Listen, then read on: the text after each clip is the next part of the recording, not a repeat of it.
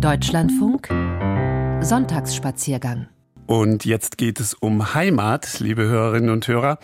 Jeder hat eine, ob man sich äh, dessen sehr bewusst ist oder nicht. Äh, und so geht es gleich nach Niederbayern. Die Menschen dort sind genauso stolz auf ihre Heimat in diesem Teil Bayerns wie andere auf die ihrige anderswo aber auch um die Heimat des Herzens soll es gehen. Wir treffen eine Frau, die alleine die Alpen zu Fuß überquert hat und sich dabei Gedanken machte, wie bei diesem langsamen Unterwegssein die Seele zur Ruhe und man zu seiner Lebenseinstellung kommt. Das alles wird sie uns dann gleich erzählen. Der Familie Mendelssohn in Berlin statten wir einen Besuch ab und Gottfried Benz Gedicht Blaue Stunde trifft sie zu Hause oder unterwegs, hoffentlich in entsprechender Stimmung, ob im verspäteten ICE, beim Warten am Flughafen oder in der Autobahnbaustelle. Anderthalb Stunden Erleben unserer Welt nun also. Andreas Stopp sagt guten Tag aus dem Studio 1 in Köln. Dein Gesicht, das spiegelt sich in Regenpfützen. Ey, sogar grau kannst du gut tragen. wenn ich wieder mal nicht in deiner Nähe bin, dann wartest du mit offenen Armen. In deinen Straßen kann ich mich so wunderbar verlieren. Und was immer ich grad suche, ich finde es hier. Oh, Heimat, schön Immer da, wenn ich keinen zum Reden hab.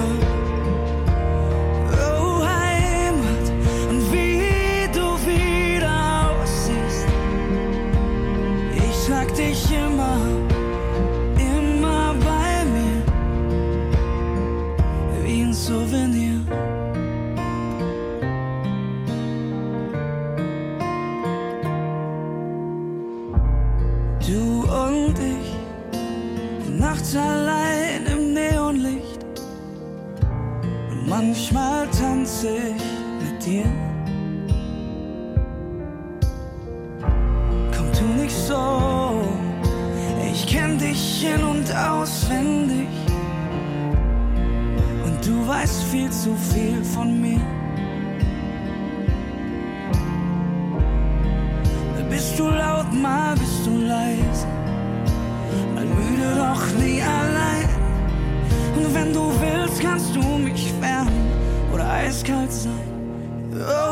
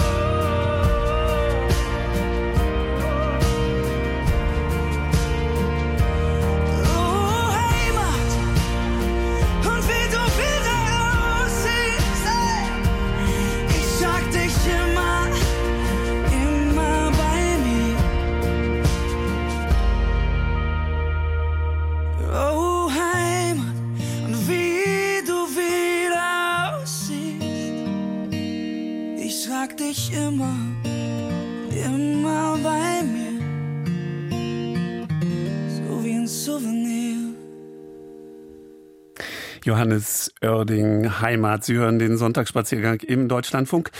Monarchen und Politiker äußern sich ja gerne zur Verherrlichung ihrer Herrschaftsgebiete. Bayern liefert dafür Beispiele. Die einschlägige Zeile eines Liedes bringt es auf den Punkt. Es war ein Sonntag ganz gewiss, als unser Bayernland entstanden ist. Es ist das Land äh, spektakulärer Gebirgskulissen und Schlösser. Die Schlösserbauten, die Wittelsbacher, eine stolze Dynastie, denn sie sind äh, eines der ältesten und wichtigsten Herrenhäuser Europas gewesen. Die Wittelsbacher haben sogar den weißblauen Himmel erfunden, der sich freundlich über Berge, Seen und Flüsse wölbt und über saftige Weiden mit glücklichen Kühen. Paradies Bayern Das ist das Narrativ. Die Bewohner selbst wirken eifrig mit an dem Gerücht, Gott muss ein Bayer gewesen sein.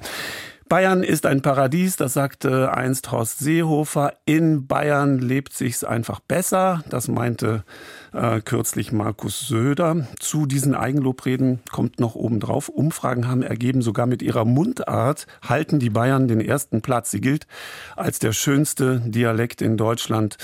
Davon können Sie sich jetzt selbst überzeugen. Claudia Decker, meine Kollegin, ist in ein Gebiet gefahren, das nicht zum oberbayerischen Bilderbuch Bayern gehört. Reisende lassen die Gegend meist links liegen und wissen nicht, was sie versäumen. Claudia Decker lebt in Oberbayern, war jetzt aber im verkannten Osten Osten von Bayern unterwegs und seitdem schwärmt sie ausdrücklich von der Schönheit Niederbayerns. Grüß Gott, meine Damen und Herren, wir begrüßen die zugestiegenen Fahrgäste im Donau-Isar-Express auf unserer Fahrt durch Niederbayern über Landshut-Plattling. Unsere Endstation ist Passau. Landshut und Passau sind die urbanen Koordinaten für Niederbayern. Landshut und Passau sind die größten Städte, Inn und Isar sind die beiden großen Flüsse, die in die Donau münden. Wir lassen uns erstmal hinfahren, von der Weltstadt München ins Land hinein. Wir steigen nicht in Landshut aus und wir fahren auch nicht nach Passau, denn Niederbayern ist mehr als diese beiden Berühmtheiten. Ein alter Spruch lautet, in Landshut wird regiert bzw. gearbeitet, in Passau wird gebetet und ja, wo wird gelebt und gefeiert? Die Antwort gibt's später. Zuerst ist interessant, wie Hannes Ringelstetter den Stellenwert seiner Heimat im bayerischen Ranking sieht. Ringelstetter ist Niederbayer durch und durch. Außerdem Kabarettist, Musiker, Schauspieler. Servus, habe die Ehre. Welche Erklärung hat er dafür, dass Oberbayern immer die erste Geige spielt, wenn die Rede auf Bayern kommt? Allenfalls das Allgäu gibt's noch. Aber Niederbayern hat keiner auf dem Schirm, als wär's ein Schmuddelkind. Ja, das ist tatsächlich so, dass dieses Geranien-Bayern das verbreitete Bayern ist, was ja auch in den ganzen Fernsehserien und so, das Aus- und Über Bayern gibt, als Bild verkauft wird. Und Niederbayern hat so ein bisschen ein stiefmütterliches Dasein.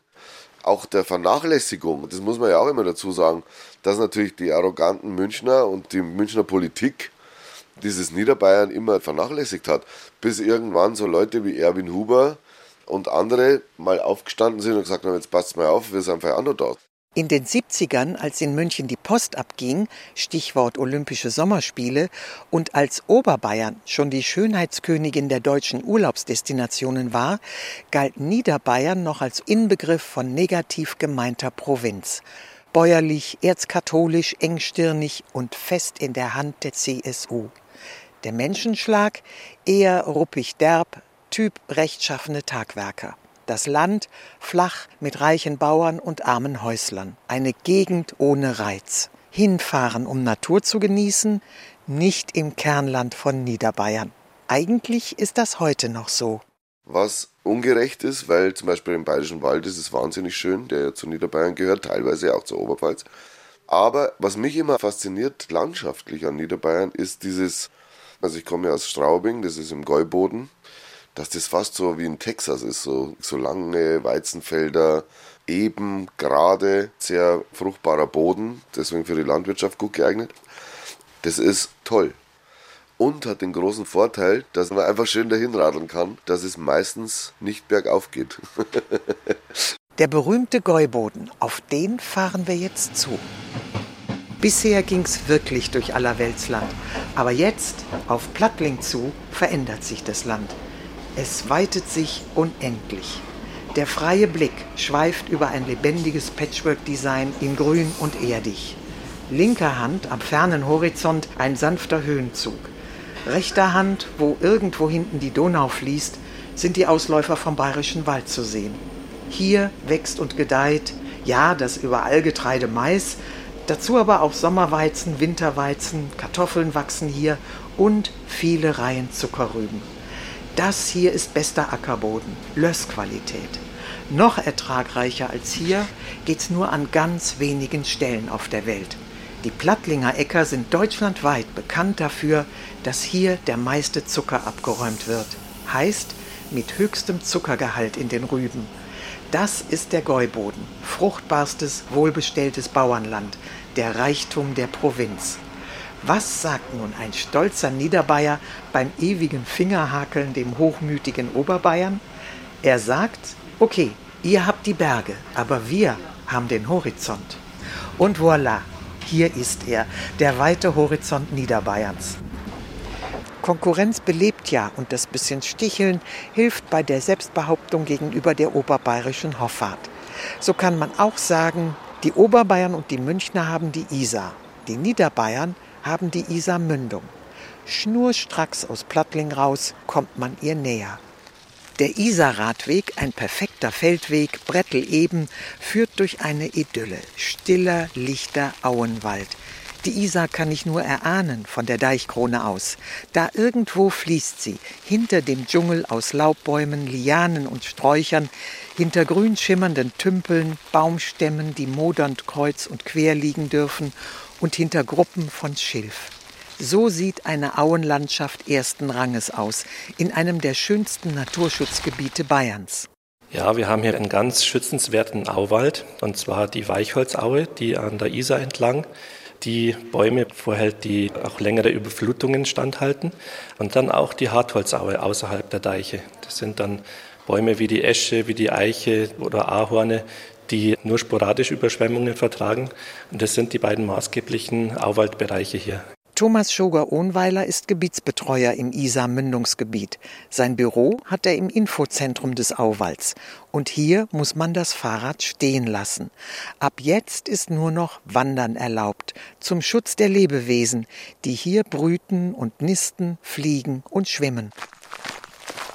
Auf dem Weg zur Isar beobachten wir kurz eine Herde Auerochsen. Massige, dunkelbraune Viecher mit weitstehenden Hörnern auf wuchtigem Schädel. Das sind die Urahnen unserer Rinder. Hier dürfen sie sommers wie winters grasen, wie einst, als der Mensch sie noch nicht an die Kette gelegt hatte. Hey, ich sehe die Isar. Jetzt sind wir da, genau. Und wir sind ein Gebiet mit 35 Fischarten. Das macht wirklich auch die Isar aus. Wir sehen hier Jungfische. Ja, ganz klein. Genau, ganz, ganz klein. klein. Wie aus dem Aquarium. Richtig. So und es wird, wo es möglich ist, die Isar renaturiert. Und wir werden belohnt mit den Fischen, die wir hier beobachten können. Ganz toll. Und der Aussichtsturm erlaubt den Blick von oben über die fast unberührte üppige Auenlandschaft. Wir haben ja hier hunderte Vogelarten, zum Beispiel den Teichrohrsänger. Man kann die Rohrammer beobachten. Und wir finden auch den sehr seltenen Schwarzstorch, der im Gegensatz zum Weißstorch ein sehr scheuer Waldstorch ist. Also man kann den, wenn man ganz viel Glück hat, an Altwassern beobachten, also an abgeschnittenen Flussbereichen. Da versucht er Frösche zu fangen oder den ein oder anderen Fisch. Weiter jetzt, noch acht Kilometer bis zur Isarmündung. Wir passen auf, ob wir einen Eisvogel sehen, eine Purpurreihe oder einen Baumfalken. Nach einer guten Stunde haben wir die Stelle erreicht, an der die Isar auf die Donau trifft. Hier also bilden das flinke Isarwasser aus dem Karwendelgebirge und die träge Donau ein Paar und fließen gemeinsam weiter. Ja, jetzt sind wir wirklich an der Mündung angekommen. Eine sehr schöne Stelle, wo man sieht, die Isar ist ein typischer Gebirgsfluss mit ihrer Strömungsgeschwindigkeit und die behäbig dahin fließende Donau als Tieflandfluss. Ja, stimmt, die hat einen anderen Charakter als die Isar. Ja, ein typischer Tieflandstrom. Ja, hier an der Isarmündung. Das ist wirklich eine tolle Landschaft. Rasten in dieser grünen Schönheit. Schauen, hören, innehalten. Auf der anderen Seite der Donau geht's auf ihrem bekannten Radweg nach Straubing. Straubing ist die Residenz des Gäubodens, könnte man sagen. Jetzt ist sie es definitiv, und zwar elf Tage lang. Es sieht aus, als wären heute alle 50.000 Einwohner der Stadt auf den Beinen. Das ist sonst nie, dass so viele Leute unterwegs sind in Straubing. Ich habe heute in der Zeitung, da war ganze Seitenartikel über das Volksfest gestanden. Und dass in der Zeit, wo das Geibumfest ist, dass da praktisch schon jeder Straubinger Traktor hat. Dirndl oder Lederhosen, selbst in die Büros, in die Ämter gell, sind so viel mit Tracht unterwegs, das ist unglaublich. Also wir kommen aus Landshut und sind heute in Straubing, um uns den Umzug anzuschauen. Diesen Festzug raus zur Gäubodenwiese. Pferdefuhrwerke, stolze Geibohnbauern auf die Pferdefuhrwerke, die ganzen Trachten, die Musikkapellen, das ist sehenswert. Und es ist ja das zweitgrößte Volksfest in Bayern, Geibohnfest. Womit alles gesagt ist über dieses wahrlich außerordentliche, mitreißende niederbayerische Event des Jahres. Immer elf Tage im August. Am Hagen. So heißt der Festplatz vor den Toren der Stadt.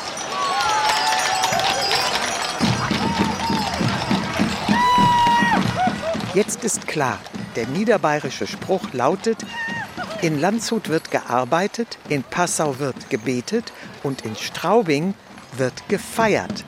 Übrigens, die Münchner feiern ihr Oktoberfest seit 1810.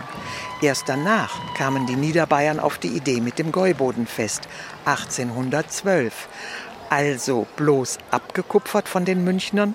Ups, die Frage ist ein Stich ins Wespennest. Wenn man das Oktoberfest kopiert hätte, dann wäre das heutzutage so, dass in Straubing lauter Auswärtige wären. Und wenn Sie jetzt ehrlich sind und schauen da in die Runde, Sie sehen lauter Niederbayern, keine zugereisten, lauter solche, die wo rennen, so wie einer der Schnabel gewachsen ist. Und da daten Sie jetzt sagen, wir kopieren ein Münchner Wiesen. Okay, lassen. Wenn es nach dem Charakter von einem Volkfest geht, bei uns ist es so bodenständig, nicht so international wie die Wiesen. Genau, da findet sich ganz Niederbayern in Straubing zusammen. Ja. Das sieht man schon an der Tracht. Im Oktoberfest haben viel mehr so nachgemachte Tracht an und hier traditionelle Tracht. Ja. Genug vom Remi Demi. Ist es verwerflich, nach dem Feiern auf einen Friedhof zu gehen? Ich bin direkt neben dem äh, Zentralfriedhof von Straubing aufgewachsen. Für uns als Kinder, das war ein Ort des Spiels, des Lebens. Wir sind da in der Nacht eingestiegen und jetzt bin ich ganz gern dort. Und was man da Leid trifft, ja, und Friedhöfe waren auch im Mittelalter immer ein Ort des Lebens. Das weiß die Mittelalterspezialistin Dr. Dorit Maria Krenn. Sie ist die Leiterin des Straubinger Stadtarchivs und hat viele Bücher zur Stadtgeschichte geschrieben. Die Friedhöfe waren ja auch zum Beispiel die Gerichtsplätze, wo man sich versammelt hat, Gericht gesprochen hat. Es waren zum Beispiel auch Tanzplätze. Also im Grunde wird der genauso gut zum Leben gehört äh, wie das Wirtshaus ja, und Kirche. Also äh, man weiß von Tanzveranstaltungen im Friedhof. Und das Schöne ist hier, wir haben ja Grabsteine bis ins Mittelalter zurück, bis ins 14. Jahrhundert. Also hier sind die Straubinger, die ja schon immer auf dem Hagen, wo jetzt gefeiert wird, das war auch im Mittelalter unser Festplatz. Dort waren die Schützenfeste und die Papageien sind herabgeschossen worden und so weiter. Also wo die Bürger, die hier liegen, gefeiert haben. Ja gut, und jetzt liegen sie da in aller Ruhe und harren der Auferstehung, der fröhlichen Auferstehung heißt ja.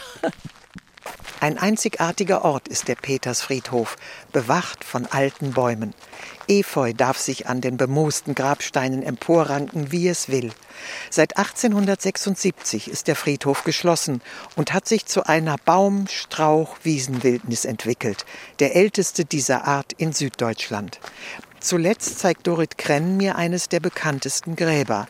Straubing besaß die Blutgerichtsbarkeit, also das Recht, Todesurteile zu fällen. Und hier ruht Josef Zankel, der letzte königliche Scharfrichter in Straubing, geboren 1783, gestorben 1843. Übermannshoch sein verwitterter grauer Grabstein. Also der ist gut 250 hoch und ist wunderschön. Neogotisch kann man sagen. Es schaut eigentlich fast aus wie ein gotisches Fenster. Stimmt. Und dieser Mann, der hier liegt, der hat viele Menschen zu Tode gebracht. Was wissen Sie über ihn? Also aus den Quellen weiß man, dass er Gott sei Dank nicht viele Menschen äh, ins Jenseits befördern hat müssen. Also zu den Aufgaben eines Scharfrichters hast du ihm gehört, die Menschen, die zum Tode verurteilt waren, hinzurichten mit dem Schwerte. Aber die Hauptaufgabe von ihm war das, was die Scharfrichter immer im zweiten Beruf waren, nämlich Vasenmeister. Und die Vasenmeister waren für eine Gesellschaft ganz, ganz wichtig. Die haben die toten Tiere entsorgt. War wichtig, damit keine Seuchen entstehen. Die haben zum Beispiel auch freilaufende Hunde, man Tollwutgefahr, ne, wenn man daran denkt, freilaufende Hunde einfangen müssen. Ihre Aufgabe war auch die Leerung der öffentlichen Toiletten. Es gibt zum Beispiel Rechnungen von dem Zankel über die Leerung der Toilette bei unserem Stadtturm, wo der Stadttürmer gewohnt hat. Und der hat einen Eimer gehabt und den Eimer hat halt unser Zankel regelmäßig leeren müssen.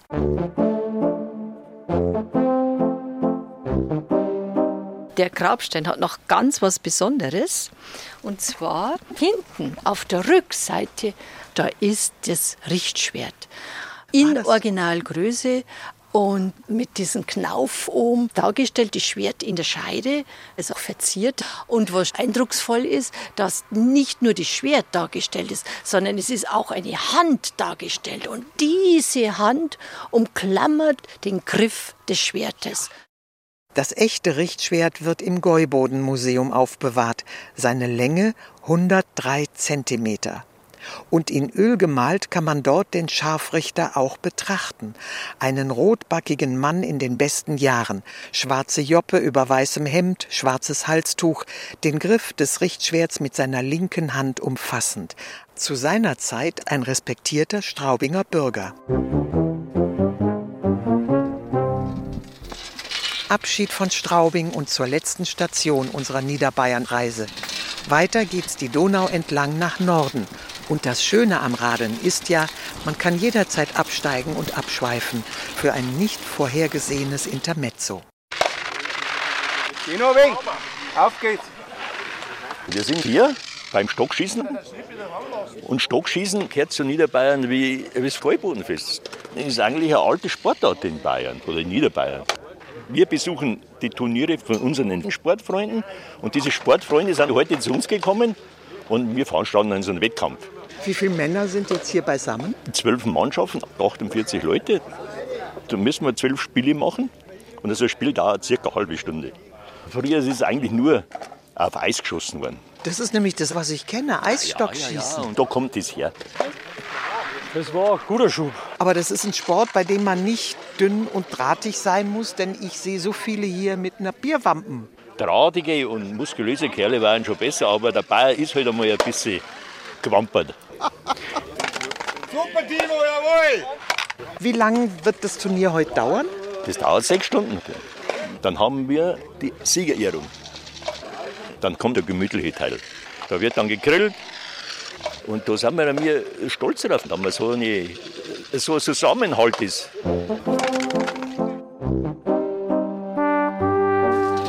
Letzte Station. Zu dem Ort, wo der weißblaue Himmel der Bayern erfunden wurde. Zum Bogenberg, über dem Städtchen Bogen gelegen. Der heilige Berg Niederbayerns wird er genannt. Seit dem Mittelalter geben sich auf dem Bogenberg Marienwallfahrer die Klinke in die Hand. Als Landmarke über der Ebene ist er schon von weitem sichtbar. Ein Bild wie gemalt. Der Berg ist 432 Meter hoch. Auf seinem runden Rücken thront weiß leuchtend mit rotem Dach eine Kirche mit sechseckigem Turm. Aber der Bogenberg hat mehr als nur den Heiligenschein. Der Bogenberg, der hat wirklich eine ewig lange Geschichte. Erst war er der Sitz der Grafen von Bogen, auf die das bayerische Rautenwappen zurückgeht. Barbara Michal, Leiterin des Kreismuseums auf dem Bogenberg. Sie kennt en Detail die Erfolgsgeschichte des weiß-blauen Rautenwappens, die royale Soap über Herrschaften und Erbschaften, über Heirat aus Kalkül, kurz über den Aufstieg der Wittelsbacher Dynastie. Hier auf dem Bogenberg begann er mit der schwerreichen Ludmilla, verwitwete Gräfin von Bogen, Mutter von zwei gräflichen Söhnen. Wie wurden dann die Rauten derer von Bogen zum Wappen der Wittelsbacher, Barbara Michal? über die Geschichte von Ludmilla, der Gräfin von Bogen, die 1204 in zweiter Ehe Ludwig dem Kielheimer, also Wittelsbacher, geheiratet hat. Ihre Söhne haben sich danach ein neues Wappen gegeben. 1209 ist das älteste Bogener Rautensiegel. Aber die Grafen von Bogen sind ausgestorben. Die Wittelsbacher haben alles geerbt, nämlich das weite Land hier, Gäuboden, weite Teile Bayerischer Wald bis nach Böhmen hinein. Also schönes Territorium und vielleicht auch als Zeichen dafür eben auch die Rauten übernommen. Also die Bogener Rauten sind in der ersten Hälfte vom 13. Jahrhundert bayerisch geworden. Heute, über 800 Jahre später, sind die weiß-blauen Rauten ein weltweit bekanntes Markenlogo mit tadellosem Image, weshalb sie einem dauernd begegnen. So erweist sich am Ende die Provinz als Fundament großer Geschehnisse, nicht nur in der Geschichte. Wer wollte sie da noch schmähen? Darüber nachzusinnen ist der Bogenberg auch ein bezaubernder Fleck, nämlich ein Aussichtspunkt, wo einem die Welt zu Füßen liegt, zumindest die niederbayerische. Ja, der Bogenberg ist ein sehr schöner Ort. Also der ganze Gäuboden liegt einem zu Füßen. Diese weite Landschaft mit anschließendem Hügelland. Und an manchen Tagen, vor allem an klaren Herbsttagen, kann man bis in die Alpen schauen. Ja, das ist ja auch unser Motto, Ihnen die Welt zu Füßen zu legen hier im Sonntagsspaziergang. Ihr habt die Berge, aber wir haben den Horizont. Äh, darüber lohnt es sich nachzudenken. Diesen Satz haben wir ja gerade gehört in der Liebeserklärung an Niederbayern von Claudia Decker. Das ist auch nicht die einzige Liebeserklärung. Es folgt noch eine von Hannes Ringelstetter, Niederbayern. Äh, wir hatten ihn ja gerade gehört, wie er zu seiner Heimat steht, aber Musiker, das ist er ja, die haben noch mehr Möglichkeiten, das auszudrücken, was der nicht-musikalische nur unvollkommen kann. Und damit geht's dann auf unserer heutigen Reise bis zu den Nachrichten. Die zehn Minuten nutzen wir uns bereit zu machen für die zweite Etappe des Spaziergangs. Und die führt uns über die Alpen, vordergründig im Grunde aber geht es darum, wie man in den Bergen zu sich selbst findet. Also bleiben Sie bitte dran. Gleich geht's dann weiter mit äh, unserem Reisemagazin. Gottfried Benn erzählt uns dann noch was über die blaue Stunde. Jetzt aber erstmal Ringelstädter. Wo's Hochwasser heiser und Hef und Feder wegschwimmt. Wo heute Mo am Weg zur Kirche am Sonntag sein Scheitel noch kämmt. Wo der Johannes seinen ersten Rausch ins Johannesfeuer speibt, wo Martina, ich liebe dich an jeden Scheiß aus dir schreibt, wo die Feuerwehren streiten, wer löschen darf, wenn's endlich mal brennt. Wo's Haxen und Händel und Ochsen und Würstel grillen. Wo die Kinder noch Dreck fressen als Abwehr gegen Bazillen wo jeder Zweite zum Abend zur BMW rennt, wo man grüßt auf der Straße, weil man jeden kennt, wo die Jungen leiden um mit Gorsmas, Tequila und Rüschel feiern. Niederbayern.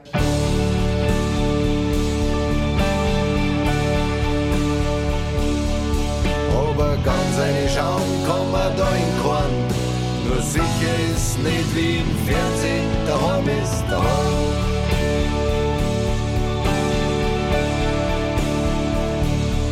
jeder dritte Dorfplatz einen Preis gewonnen hat. Und um den Brunnen, den ein regionaler Künstler baut hat, hocker drei Russen, ein Tschech und ein Türk und überlegen, ob das jemals ihr Heimat wird.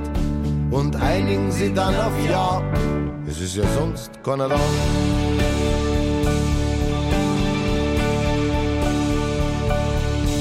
Aber ganz eine Schau kann man da in Korn nur sicher ist nicht wie im Fernsehen, daheim ist daheim.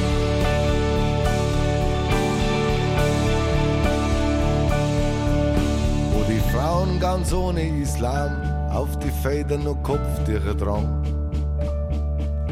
Wo kaum einer einen Urlaub bucht, da muss die Hi verschlagen wo man grad ist und ehrlich und manchmal ja laut, wo man sich noch gegen ein Großkopf hat, dem was sagen traut, wo der Biber alles zusammenfrisst, der Marder den Rest. Drei Bierbänker Fassel sind da schon fest. Das ist die Gegend, wo die Leute in erster Linie kein Geld, sondern Grund versteuern. Niederbayern.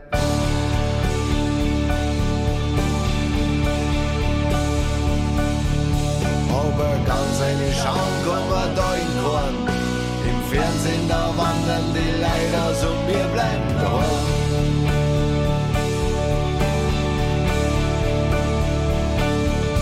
Aber ganz eine Schau kann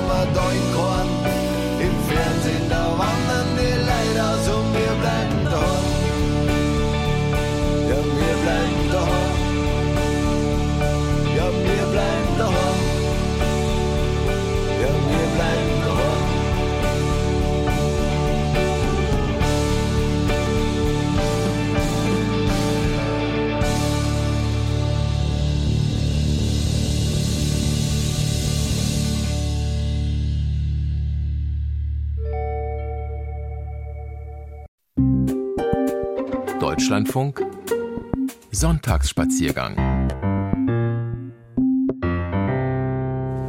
Und damit geht es weiter in unseren Reisenotizen aus Deutschland und der Welt. Weiterhin führt sie durch die Welt Andreas Stopp. Alles zieht an mir vorbei.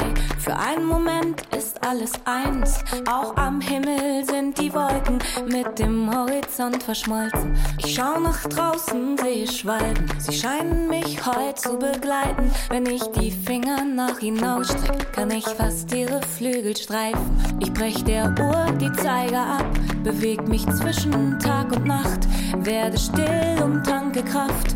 Bin schon viel zu lange wach. Ich muss doch nirgendwo hin. Nur um irgendwo zu sein. Alles hält an, kann alles warten, bis ich morgen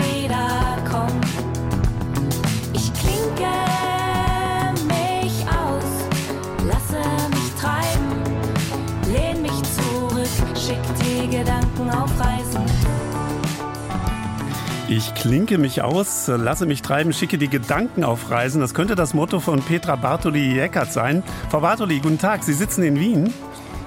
Ja, guten Tag. Ich sitze hier in Wien, ja. Eigentlich sollten Sie im Kaffeehaus sein. Wien ist nicht Ihre Heimatstadt, sondern Regensburg. Darüber werden wir gleich reden. Schön, dass Sie zum Sonntagsspaziergang-Gespräch da sind.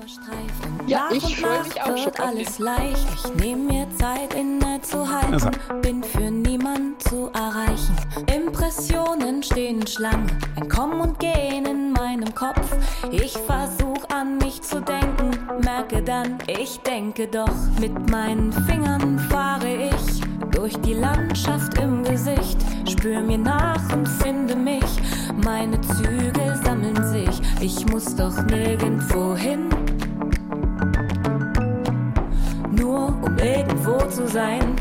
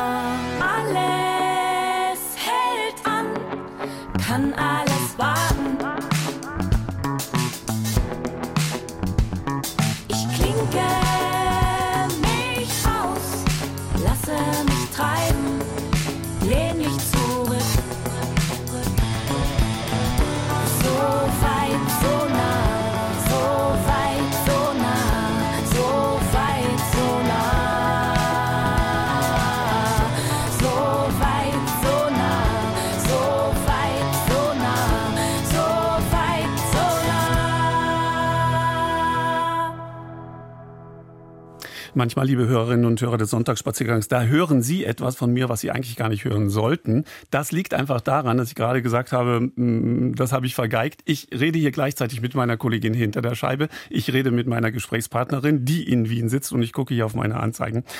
Aber Sie sind bei allem dabei, denn es ist eine Sendung, äh, die live ist und äh, nicht äh, vorproduziert. So, jetzt aber nochmal nach Wien und endlich ein ordentliches guten Tag dorthin, Petra Bartoli-Eckert. Ja, hallo, guten Tag. Ich freue mich dabei zu sein. Wunderbar, das ist äh, schön so, dass Sie die Zeit äh, gefunden haben. Sie sind, das habe ich gerade schon gesagt, in Regensburg zu Hause. Ähm, Wir wollen reden über das, was Sie in ein Buch gegossen haben. Dieses Buch heißt In den Bergen findest du zu dir.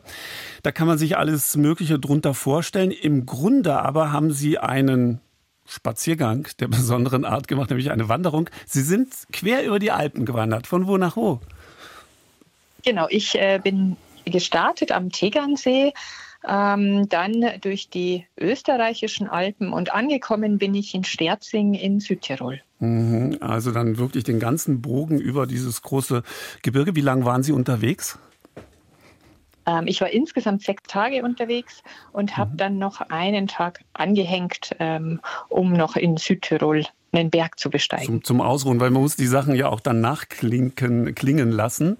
Äh, Frau Bartoli, Sie sind äh, Autorin, Sie sind Drehbuchautorin, eigentlich Sozialpädagogin, aber Ihre Leidenschaft ähm, ist das Wandern. Woher kam der Entschluss, äh, dieses zu wagen? Denn Sie waren ja auch alleine unterwegs, ohne Begleitung. Ja, ich war alleine unterwegs und eigentlich war so der Auslöser ein ganz thematischer. Ähm, ich wollte mehr über, über das Thema Resilienz ähm, erfahren, selber erleben, äh, mir von anderen ähm, Informationen dazu holen. Und ich dachte mir, eine Alpenüberquerung wäre ein gutes Instrument, um hier mehr zu erfahren. Aber das sind Sie ja äh, aufgrund äh, der Affinität zu den Bergen wahrscheinlich schon ein bisschen gewöhnt. Also Sie sind nicht das erste Mal in den Bergen da unterwegs gewesen, weil man kann ja nicht einfach starten, ohne dass der Körper und der Geist trainiert ist. Ja, tatsächlich bin ich selber sehr, sehr gerne in den Bergen unterwegs. Äh, ich habe vor meiner Haustür ein Mittelgebirge. Da gibt es jetzt nicht so viele Höhenmeter, die gibt es dann eher in den Alpen. Aber da bin ich auch sehr gerne und auch häufig unterwegs. Aber ich war noch nie so viele Tage am Stück und alleine in den Bergen unterwegs. Mhm. Und jetzt könnten wir uns natürlich, äh, Frau Bertoli, unterhalten über, ja, über die Strecke, die Wege, die Anstrengungen, die Landschaft, die Steine rechts, die Blumen links, die Ausblicke nach oben oder auch nach unten auf die Sohlen der Schuhe. Das könnten wir alles machen, das machen wir aber weniger, denn wir möchten eigentlich reden über die, und das haben Sie so formuliert im Buch, über die, die emotionalen Höhenmeter, die zurückzulegen mhm. sind für uns alle im Leben. Nur, nur noch mal zu, zum, auf dem Boden der Tatsachen. Wie viele Höhenmeter waren denn da überhaupt jetzt bei der, bei der physischen Alpenüberquerung bei Ihnen drin? Haben Sie das gezählt? Ah, nee, ich habe es ich nicht gezählt, aber ich vermute, insgesamt waren es wahrscheinlich so 4000 oder so insgesamt. Ja, mhm. wird man eine ganze Menge da immer hoch und runter gehen. Das ist auch, ähm, wenn man im entsprechenden Kapitel in Ihrem Buch nachschlägt, ja eine Erkenntnis. Äh, es mag sehr mühsam sein, in den Bergen unterwegs zu gehen, äh, zu sein, aber es hilft, das Wissen, es wird auch wieder weniger anstrengend. Ja, ich, ich glaube, in den Bergen unterwegs zu sein, ist wie im Leben. Ähm, es ist anstrengend, man möchte vielleicht mal hinschmeißen, umkehren, man findet es vielleicht mal blöd und dann findet man es wieder super toll und fühlt sich glücklich und, und ähm, privilegiert ähm, hier unterwegs sein zu dürfen. Und dann hat man vielleicht eine Herausforderung geschafft und dann wird es auch wieder leichter. Waren Sie mal an der Stelle, dass Sie hinschmeißen wollten? ja, ja, äh, komischerweise ganz am Anfang. Also ganz am Anfang meiner Weil, weil der Zug nicht gefahren ist bis zum Startpunkt, ja. oder? Meine, meine innere, meine eigene Resilienz wurde tatsächlich bei der ersten Etappe auf die Probe gestellt. Ähm, ich habe meinen Zug verpasst, ich habe mein Geldbeutel vergessen, habe meinen Zug verpasst. Ähm, dann an einen sehr unkooperativen Busfahrer gekommen, der genau wusste, wo ich hin wollte und ähm, aber äh, der Bus fuhr an dem Tag eine etwas andere Strecke und er hat gewusst, ich hätte an der Station aussteigen müssen, um umzusteigen. Und er hat mich einfach, er hat in den Rückspiegel geguckt, hat mich angeguckt, ist weitergefahren. Boah. Äh, bis ich irgendwann selber nach vorne gegangen bin und gefragt habe, sagen Sie mal, hätte ich vorher eigentlich umsteigen müssen? Und er meinte nur ganz lapidar, ja, aber wenn Sie bei der nächsten Station aussteigen und laufen, dann erwischen mhm. Sie den anderen. Sind, sind, Sie, sind Sie solchen Menschen dann böse oder wie verarbeiten Sie sowas? Ähm, nee, ich war ihm, also natürlich war ich genervt. Ich war nicht ihm persönlich böse, ich war quasi ähm, dem Schicksal böse und ich war, ich habe gehadert mit meinem Entschluss. Also mein Mantra, die ersten Meter war tatsächlich, wie konnte ich nur auf diese bescheuerte Idee kommen, allein eine Alpenüberquerung zu machen. Und genau darüber werden wir jetzt weiter reden, über die, wie gerade schon mal erwähnt, über die emotionalen Höhenmeter, die Sie bezwungen und zurückgelebt, äh, gelegt haben, ja, gelebt haben. Denn äh, das passiert uns allen ja im Leben, dass wir emotional Höhenmeter zurückleben müssen und dass das manchmal ganz schön anstrengend sein kann. Sie haben viele, viele, viele Menschen getroffen. Sie waren alleine zwar unterwegs, aber Sie haben viele Begegnungen gehabt, über die werden wir reden. Eine mit Werner Schmidtbauer, der ist Moderator beim Bayerischen Rundfunk äh. Und äh, von dem haben Sie sich eine Musik gewünscht, äh, Frau Bartoli, die haben wir hier auch. Ähm, das ist ein gesungenes Stück von Pippo Polina in Italienisch und in Deutsch, im Süden von meinem Herzen. Warum gerade das? Was hat es Ihnen da angetan? Also ich mag, äh, ich, ich mochte die Südentour dieser, dieser Liedermacher sehr gern und das ist eines der Leitlieder dieser Musiktour. Mit dem sind sie auch in Verona in der Arena aufgetreten, was mich damals sehr beeindruckt hat. Deshalb mag ich das Lied sehr gerne. Im Süden von meinem Herzen Werner Schmidtbauer, Pippo Polina. Sie hören, meine Damen und Herren, das Sonntagsspaziergangsgespräch mit Petra Bartoli I. Eckert. In den Bergen findest du zu dir.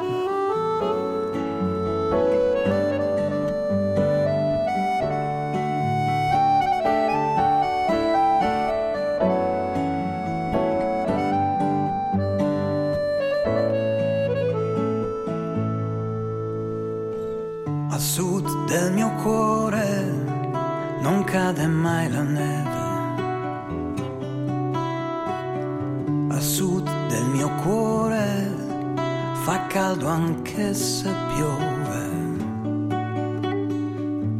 Tutto riluce e splende di una folgore bianca. E un vento dolce arriva su questa onda su onda. Im Süden von meinem Herzen wird nie ein Frost. Keine Angst und keine Schmerzen. Und ich frage an ernst, was er das bringt, was mir das kostet. Komm mit, ich zeig dir den Süden von meinem Herzen.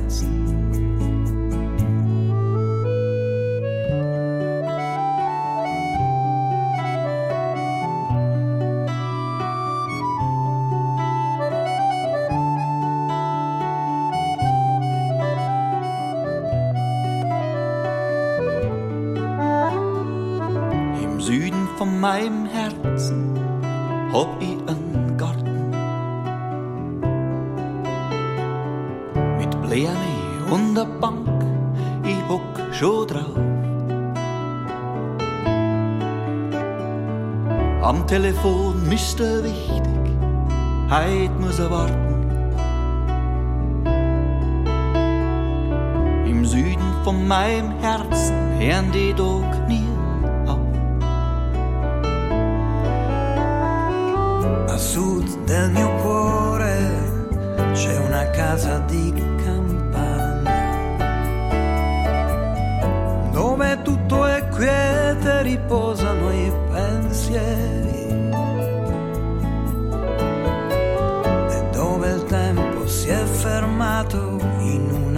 abbraccio dolce.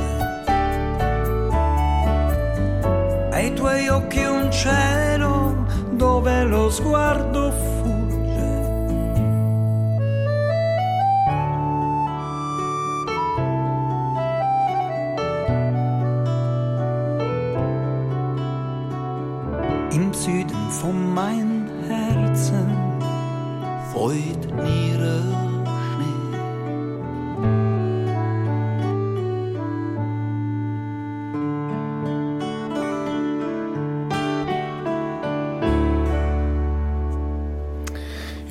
von meinem Herzen. Petra Bartoli Eckert hat sich dieses Lied äh, gewünscht, während Sie alleine unterwegs waren, in den Phasen, in denen Sie ganz alleine unterwegs waren und niemanden getroffen haben. Was macht der Kopf da? Singt er da manchmal auch? Ähm, nee, gesungen habe ich nie, auch nie in Gedanken. Mm, Ich habe aber innere Dialoge geführt, ja. Mhm. Mit sich selbst braucht man dazu die Einsamkeit, äh, um sich endlich mal gescheit mit sich selbst zu unterhalten? Ja, also um sich gescheit mit sich selbst zu unterhalten, kann die Einsamkeit schon hilfreich sein oder das Alleine sein hilfreich sein. Mhm. Sobald sich's einsam anfühlt, sind Selbstgespräche keine gute Option. Mhm. Aber man kann sie manchmal ja auch nicht ausschalten. Ne? Ja, und dann beginnt, dann beginnt so ein bisschen das Hadern. Mhm, Ja. mhm.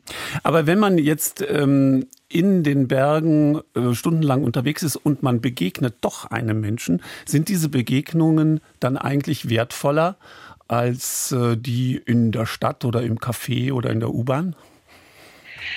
Mm, Also das mag jetzt vielleicht auch nur ein subjektiver Eindruck sein, aber ich, ich habe die Erfahrung gemacht, dass man in den Bergen weniger Zeit hat für Oberflächlichkeiten. Vielleicht, weil man so ein bisschen im wahrsten Sinne des Wortes über den Dingen steht und so eine, so eine Entfernung von, von seinem Alltag schon zurückgelegt hat. Und ich habe die Erfahrung gemacht, dass man mit Menschen in den Bergen ganz schnell auf wesentliche Dinge des Lebens zu sprechen kommt. Mhm. Also auf die eigentlichen äh, Dinge des Lebens. Aber wenn ich jetzt nochmal zurückgehen darf zu Ihrer Motivation, dieses überhaupt zu tun, diese Alpenüberquerung überhaupt in Angriff zu nehmen, ist eine solche Wanderung nicht auch ein wenig, wie soll ich sagen, ein, ein, ein Weglaufen vor der Komplexität des Lebens, was ein jeder von uns im Alltag äh, zu bestehen hat? Nee, vielleicht nur eine Auszeit von dieser Komplexität, weil ich komme ja wieder. Also ich hatte ja nie vor, dann immer in den Bergen zu bleiben, mich dort auf einer Almhütte niederzulassen und nie wieder abzusteigen, sondern Mhm. es war klar, ich komme wieder. Aber ich werde jetzt einen Selbstversuch starten und für die nächste Woche einfach nicht in meinem Alltag sein, sondern versuchen, woanders eben auf dem Berg Neues zu lernen. Mhm. Und dann kommt man auch mit Herausforderungen und äh, Tiefschlägen dann wieder besser zurück, weil es ein Aufladen der, wie soll man sagen, der Batterien ist, äh, die Sie dort während Ihrer Wanderung erfahren haben?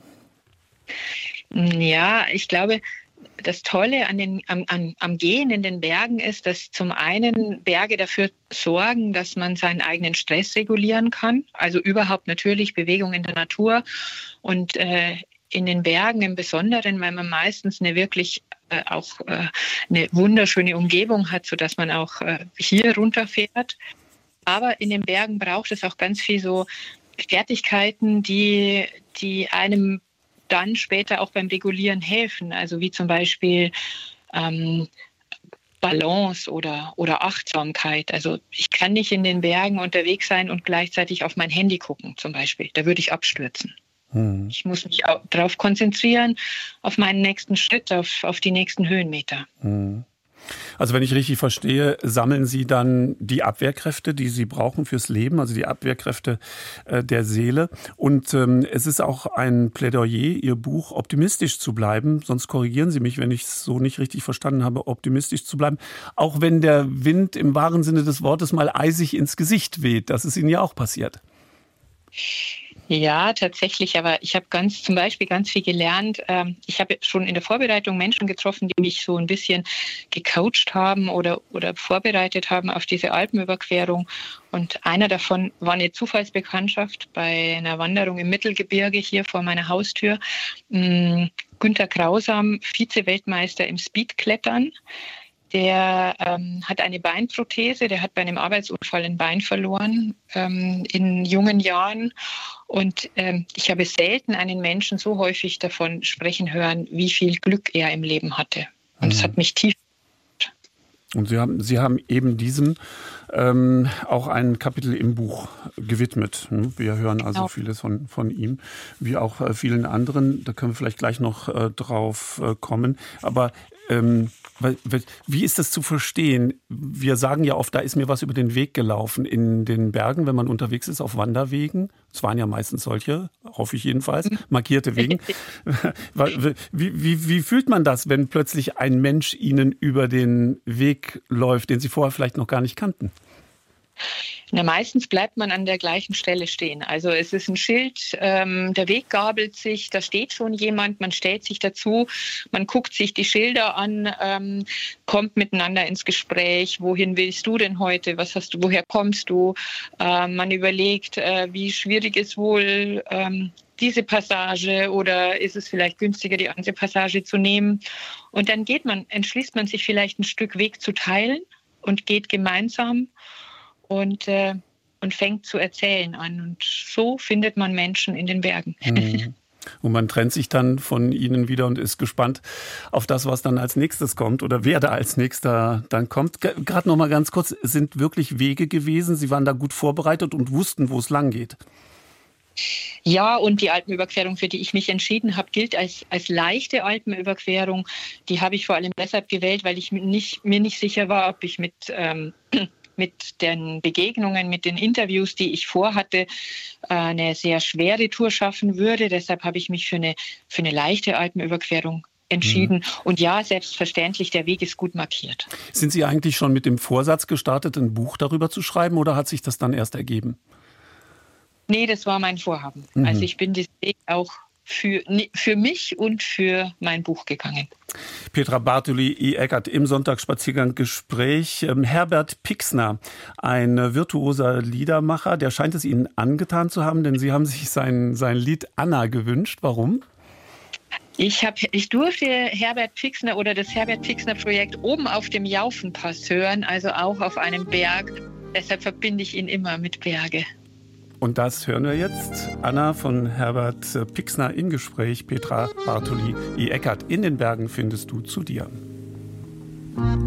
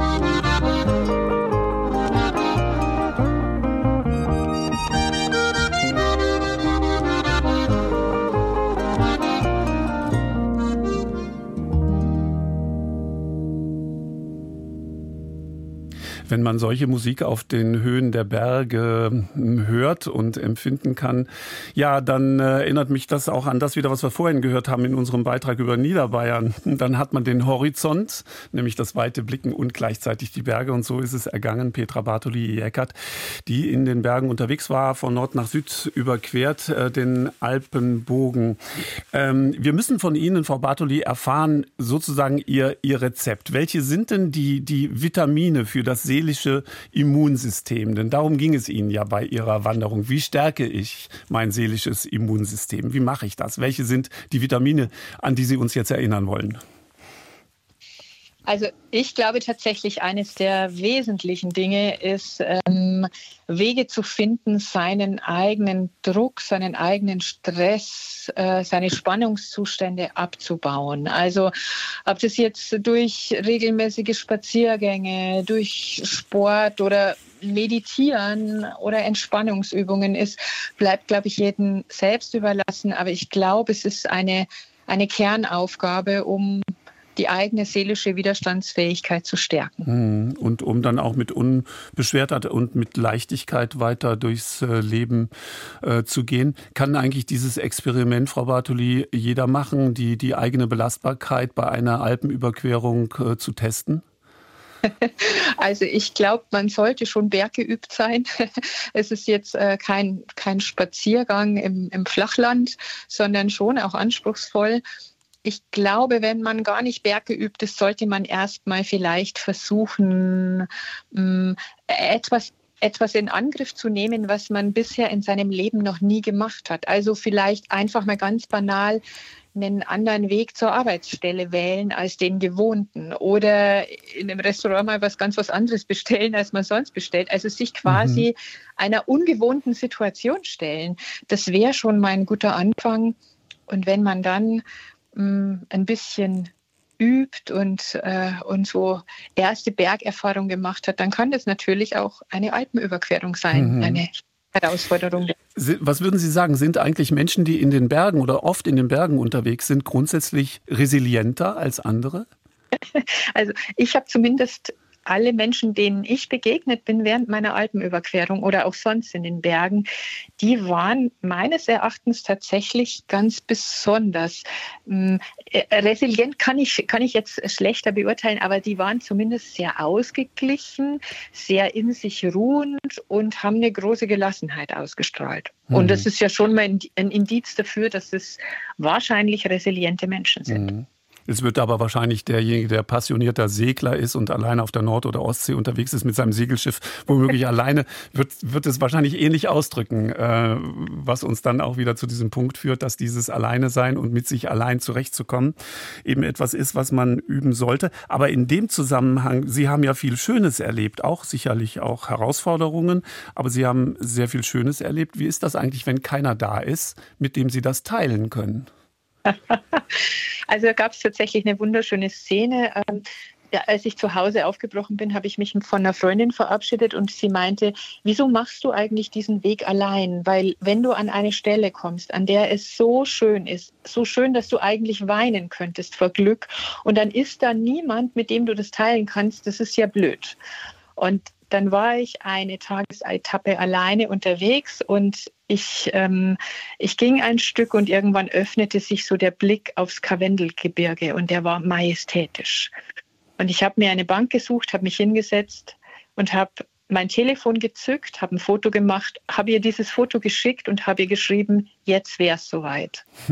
Mhm. Und sie hat in der, sie, sie hat wirklich in der Sekunde darauf geschrieben, oh, wie schön und danke, dass du das jetzt mit mir teilst. Und äh, sie war im richtigen Moment online. Und so, so konnte ich diesen wunderschönen Moment mit, äh, mit genau der Person teilen, die mich am Anfang eben ähm, angesprochen hat, was ich in so einer Situation machen hm. würde. Woran wir erkennen, dass die Segnungen der digitalen Technik nicht unbedingt diesem, diesem direkten ursprünglichen ähm, Erfahrungen des Lebens entgegenstehen müssen, sondern dass man das sehr gut miteinander kombinieren kann. Hat es eigentlich eine Weile dann gedauert, bis Sie sich wieder auf Ihren Alltag einlassen konnten, als Sie wieder zu Hause waren?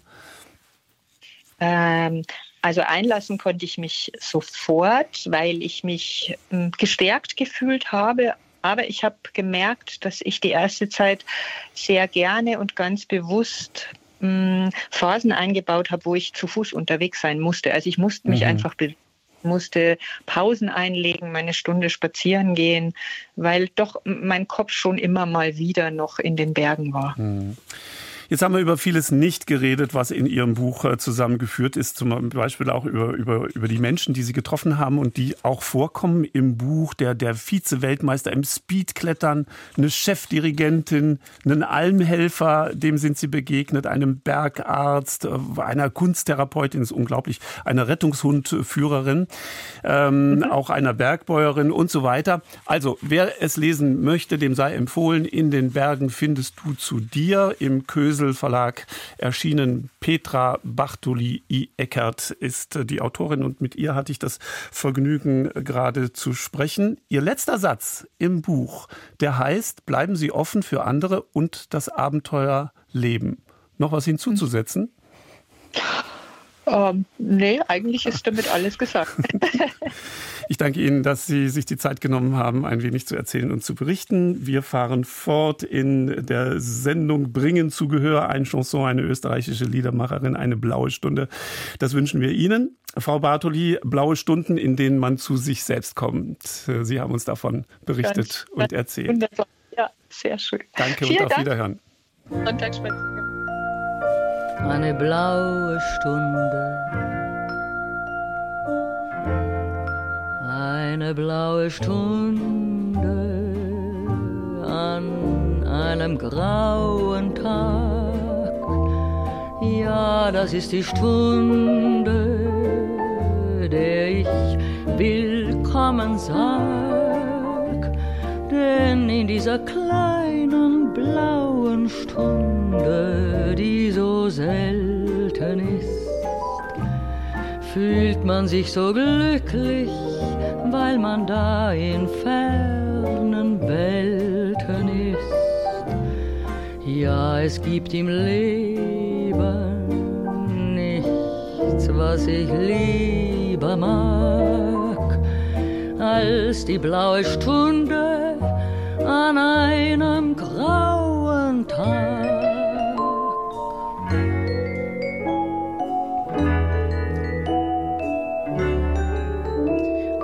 24 Stunden ist der lange Tag gemacht, aus 24 Stunden inklusive der Nacht.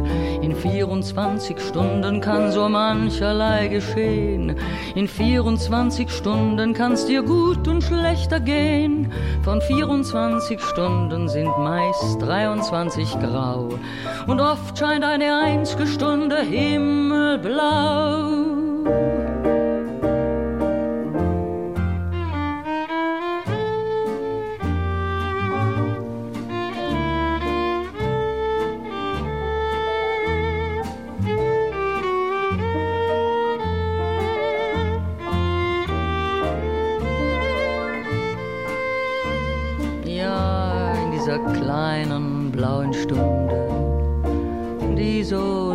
Selten ist,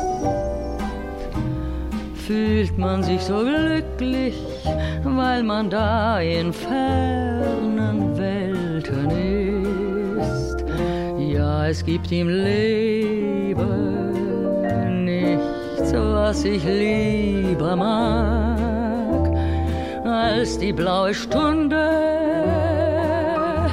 als die blaue Stunde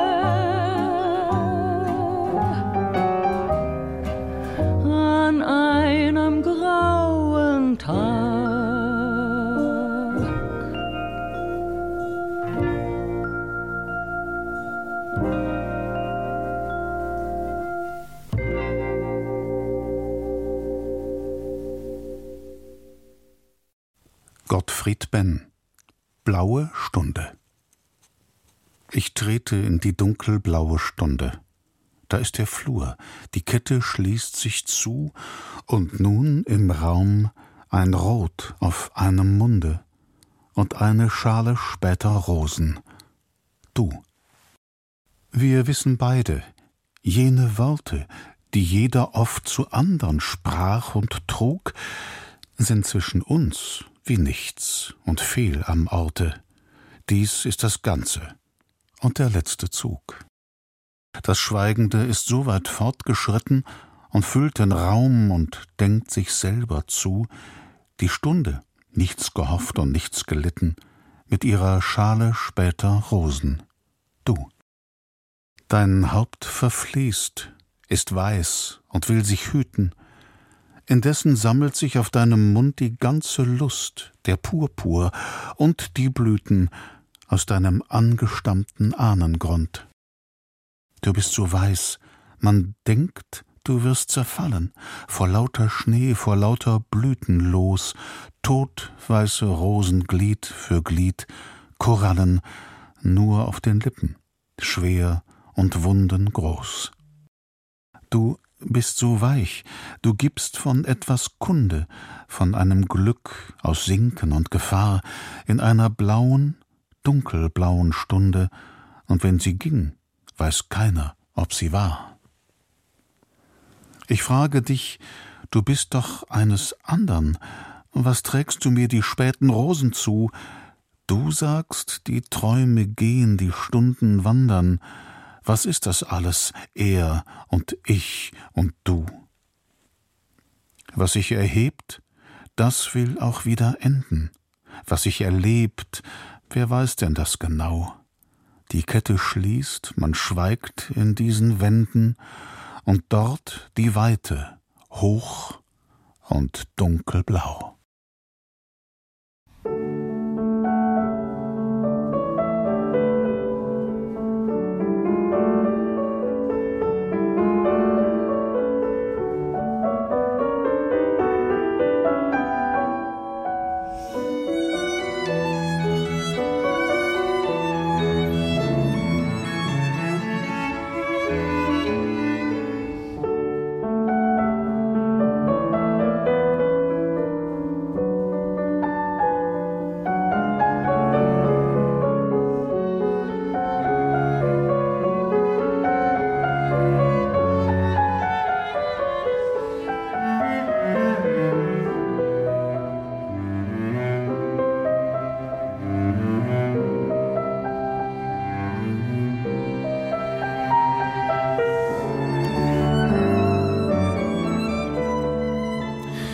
Familie Mendelssohn, also die Nachfahren des Philosophen Moses Mendelssohn, ist in Berlin von 1762 bis 1933 durch Bankiers, Mäzene, Naturwissenschaftler, Schriftsteller, Historiker und besonders Musiker bekannt geworden. Wolfgang Martin Hamdorf hat sich auf eine Spurensuche begeben. Nur die Spitze der Sophienkirche ist hinter den hohen Bäumen zu sehen. Mitten in der Stadt, hinter den Hackischen Höfen, liegt eine idyllische grüne Wildnis aus Eichen und Rubinien. Vereinzelte Grabplatten in hebräischer Schrift sind fast vom Efeu überwuchert. Vom benachbarten jüdischen Gymnasium hört man die Stimmen der spielenden Schulkinder. Der Friedhof wurde vom NS-Regime zerstört. Nur ein Grabstein wurde nach dem Krieg wieder aufgerichtet. Hier liegt Moses Mendelssohn seit 1786. Er war als 14-Jähriger aus ärmsten Verhältnissen aus Dessau fortgezogen, um in Berlin sein Glück zu suchen. Die Stadt betrat er 1743 durch das Hallische Tor, einem der wenigen für Juden zugelassenen Eingänge, erzählt Thomas Lackmann, Autor mehrerer Bücher über die Familie und stellvertretender Vorsitzender der Mendelssohn-Gesellschaft. Und er marschierte dann vorbei Richtung Zentrum Alt-Berlin am Kollegienhaus, wo heute das Jüdische Museum ist. Und da war die Judenkommission drin, ja, mit der er später noch für die Einwanderung seiner Frau oder auch äh, Zensurprobleme äh, zu tun haben wird. Das jüdische Leben war in der preußischen Hauptstadt unter Friedrich II. stark reglementiert. Moses Mendelssohn war ein Vorkämpfer der Haskalah, der jüdischen Aufklärung und der Gleichberechtigung der Juden. Er wird auch als deutscher Sokrates bezeichnet und diente seinem guten Freund, dem Schriftsteller Ephraim Lessing, als Vorbild für die Hauptfigur seines Dramas Nathan der Weise. Sein Haus in der Spandauer Straße 68, nahe der Marienkirche, wurde zum Treffpunkt der fortschrittlichen Vertreter der Berliner Aufklärung. Das Haus steht heute nicht mehr. Aber 2016 schuf der israelische Künstler Micha Ullmann hier an der befahrenen Kreuzung im Schatten der Marienkirche und des Fernsehturms ein begehbares Bodendenkmal. Sieben mal 13 Meter groß stilisiert es die Fassade des Wohnhauses nach einer alten Fotografie, wie auf den Boden geklappt. Eingefügt ist auch der Text einer alten Gedenktafel, die nach seinem Tod an der Hausmauer angebracht war. In diesem Haus lebte und wirkte Unsterbliches. Moses Mendelssohn. Geboren in Dessau 1729. Gestorben in Berlin 1786. Die Frage nach Emanzipation und Anpassung, nach Integration oder Assimilierung war für den eingewanderten Juden Moses Mendelssohn zentral. Sie sollte es auch für die folgenden Generationen seiner Familie werden. Die Frage der jüdischen Identität war auch dann noch relevant, als die meisten längst getauft waren. Moses Mendelssohn hat die Quadratur des Kreises äh, gelebt, nämlich das jüdische Gesetz halten und ein aufgeklärter, moderner preußischer Bürger sein. Das hat die nächste Generation so konsequent schon nicht mehr gesehen. Da gab es schon die ersten Konversionen und auch, sage ich mal, einen lockeren Umgang mit den jüdischen Ritualregeln, bis dann zu den Taufen in der dritten, vierten Generation, sodass dann schließlich eine Zeit lang es gar keine jüdische ähm, Mendelssohns mal dem Glauben nachgegeben hat. Heute ist es wieder anders. Da gibt es eine andere Entwicklung über Israel und Amerika unter den Nachkommen. Josef, der älteste Sohn Moses, blieb dem jüdischen Glauben treu. Nach seinem Tod wurde er auf dem jüdischen Friedhof in der Schönhauser Allee begraben. Sein Geschäftspartner und jüngerer Bruder trat dagegen zum Christentum über und ergänzte seinen Nachnamen zu Mendelssohn Bartholdy, um sich von dem jüdischen Familienzweig abzugrenzen. Eigentlich war das Projekt sogar den Mendelssohn-Namen, so dachte es Abraham, der Sohn von Moses, den Mendelssohn-Namen ganz abzulegen, weil er sehr gut erkannt hat, er würde damit für immer als jüdisch markiert werden. Aber die Familie hat nicht mitgemacht, die hat dann auch den Doppelnamen lieber gewollt. Der Familienbank wurde das Elternhaus bald zu klein. 1815 zogen die Mendelssohns in die Jägerstraße, ganz in der Nähe des Gendarmenmarkts. In einem großzügig angelegten Innenhof liegt die Remise, die 1890 als Kassenhalle errichtet wurde. Aber die Bank expandierte schnell durch ein wachsendes Russlandgeschäft und im benachbarten Gebäude entstand ein noch größerer Bankkomplex. Dann wurde die Kassenhalle hier als solche nicht mehr gebraucht, wurde zur Kutschremise. Das war die Zeit, wo die Mendelssohns dann auch ihre Villen im Grunewald hatten und dann auch Taxibedarf täglich hatten sozusagen. Aus der Kutschremise wurde dann später die Kantine, das Casino für die Bankangestellten.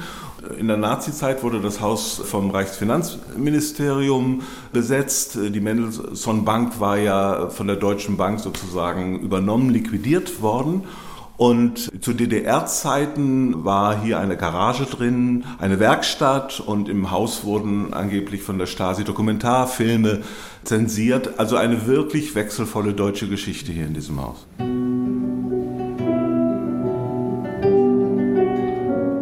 Heute finden in der Remise Konzerte, Vorträge und andere kulturelle Veranstaltungen statt. Zusätzlich erinnert eine Dauerausstellung mit Bildern, Büsten und Originalmanuskripten an die wechselvolle Geschichte der Familie. Weltbekannt wurde sie in der dritten Generation durch ihre musikalischen Wunderkinder Felix Mendelssohn Bartholdy und seine Schwester Fanny Hensel. Galt Felix schon zu Lebzeiten als außergewöhnlicher Virtuose und großer Komponist, so blieb Fanny die nach der Hochzeit den Nachnamen ihres Ehemannes, des Hofmalers Wilhelm Hensel, angenommen hatte, die große musikalische Karriere versagt.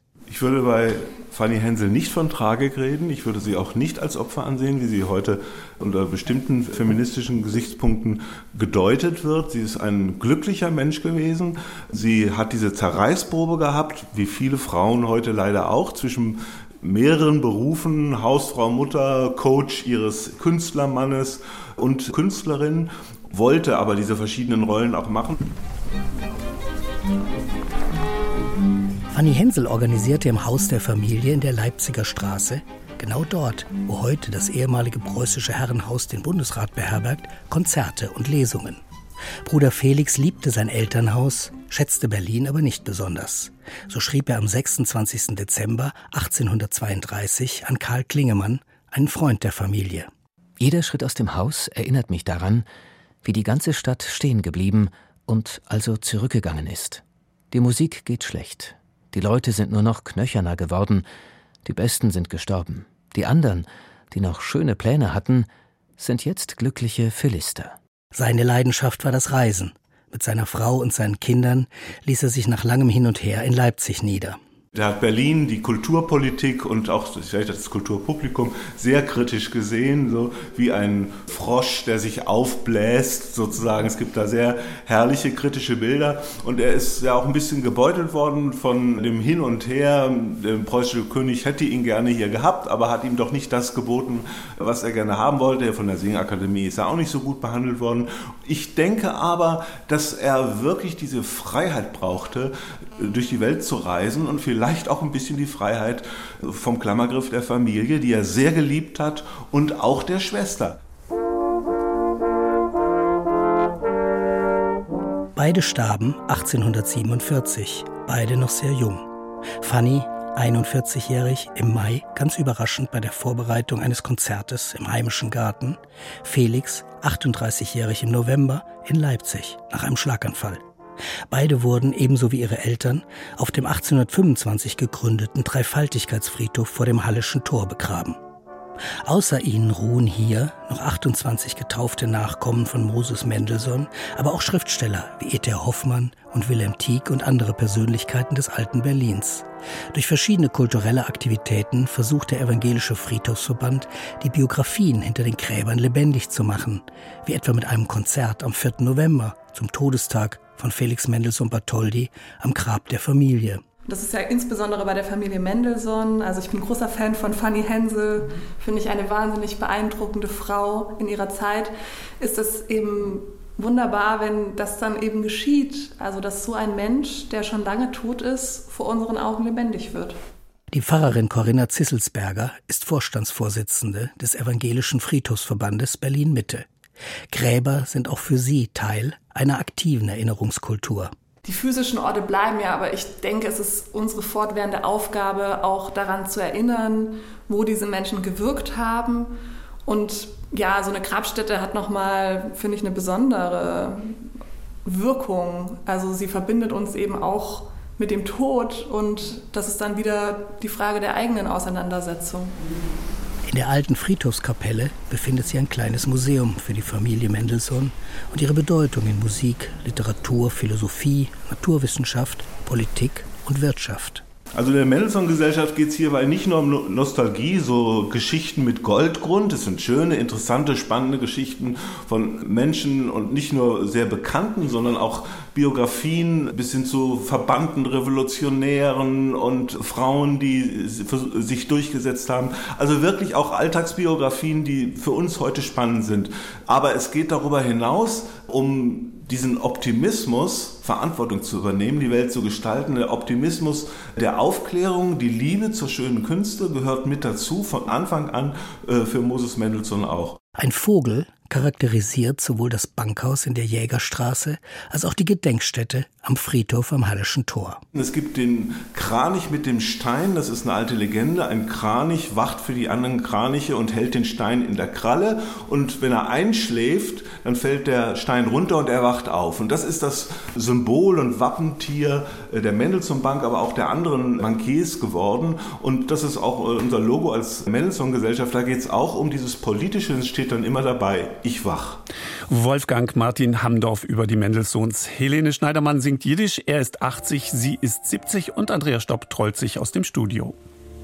Sie ist heit akkurat geworden, 50 Jahre, wie sein Leben sich in einem das alte pure, sei um sich geältert, guck da ich sie, 80 er und 70 sie, 80 er und 70 sie.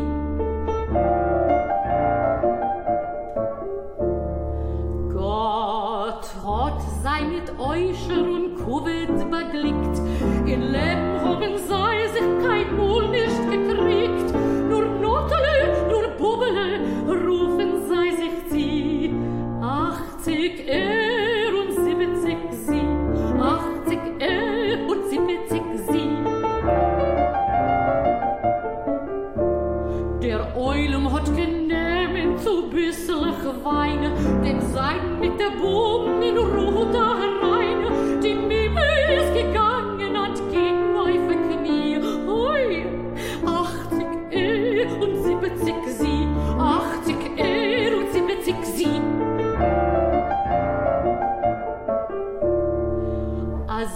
hat men gehuljet der halbe Nacht. Buble, sucht der Seide, a gute Nacht. Schlaf mir gesund und